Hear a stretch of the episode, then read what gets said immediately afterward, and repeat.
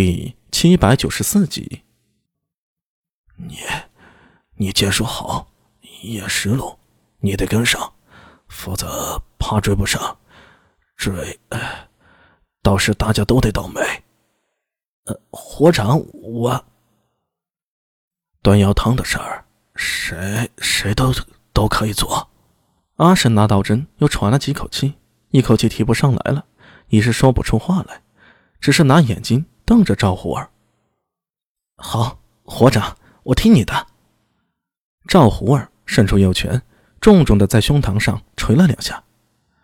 我一定带着对战，帮他找到那伙狼卫。别说那么多了，快把药喝了，这鬼天气一会儿就凉了。苏大伟说道。赵虎儿手忙脚乱的端起药汤，向阿什那道真嘴边送去。火长，你喝药。切。什么鬼东西，好好苦！洞里传出阿什那道真凄厉的叫声。雪一直在下，天空中千云密布。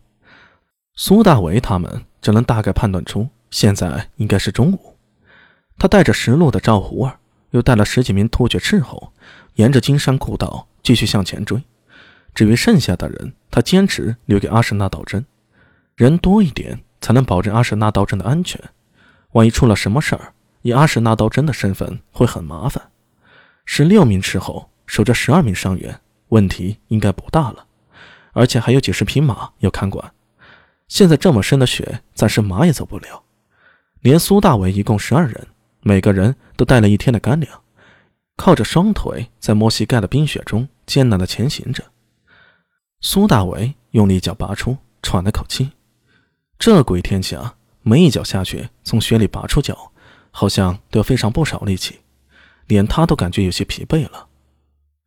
唉，要是雪再坚实一点就好了，可以做些雪橇，那样又快又省力。呃，对战，什么是雪橇啊？赵胡儿好奇的问道。就是用两块木板做成船型，左右脚各套一个，拿上两只撑杆，在冰雪上滑行。呃，这么说就像是在水上行船一样，呃，差不多。赵胡儿若有所思，回头我可以试着做一副。说着，他转身向身后的斥候们看了一眼，向苏大伟小声道：“呃，队长，依我推断，我们距离那些狼卫的位置应该不远了。我以前曾在这座山里打猎，我知道一些补给点。”赵胡儿。舔了舔嘴唇，继续说道：“那些狼尾，我看他们没带马，也没带干粮走走，必然到最近的补给点去补充食物和水，还有休息。”苏大为闻言大喜：“若是真的，我到时候借你手工。最近的补给点在哪儿？”赵胡儿眯起眼睛判断了一下：“若我没看错的话，再向前进百米，有一片小树林儿，林里有一间木屋。”供往来猎人休息的，原来可能是某个山里的猎人的，但是后来荒废了。按我们突厥人的习惯，凡是进山打猎的，都会在那儿留点干粮和水。如果是真的在那儿，倒是好办。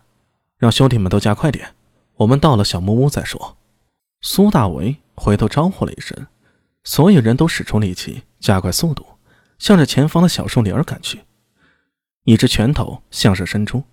那是唐军斥候的手语，在潜伏摸进敌人的时候，需要最大程度的静默，任何风吹草动都可能提醒敌人。苏大为伸出拳头晃了晃，五指分开，那是让手下斥候分散开的手势。从天空向下俯视，穿过稀疏光秃的枝桠，可以看到，连苏大为在内，一共十二名唐军斥候变成了十二个小黑点。他们虽然缓慢，但却坚决地移动着。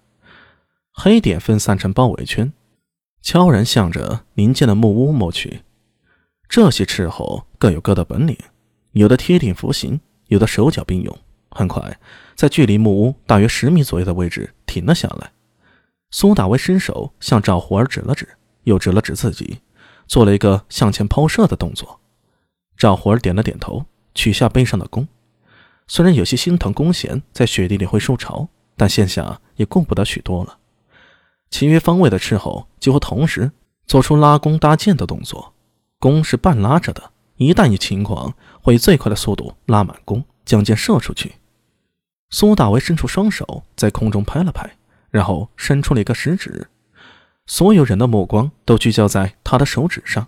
下一刻，苏大为身体猛地窜起，手中倒提着横刀，卷起一片血雾，向着木屋飞快地窜去。他的动作迅捷如暴，而且又安静到极点，在这风雪中，居然诡异的没发出太大的声响。轰！木屋的大门破碎。苏大威则诡异的一个变向，左手一拍，木屋窗口悄无声息的掀开，他的身体随之穿入。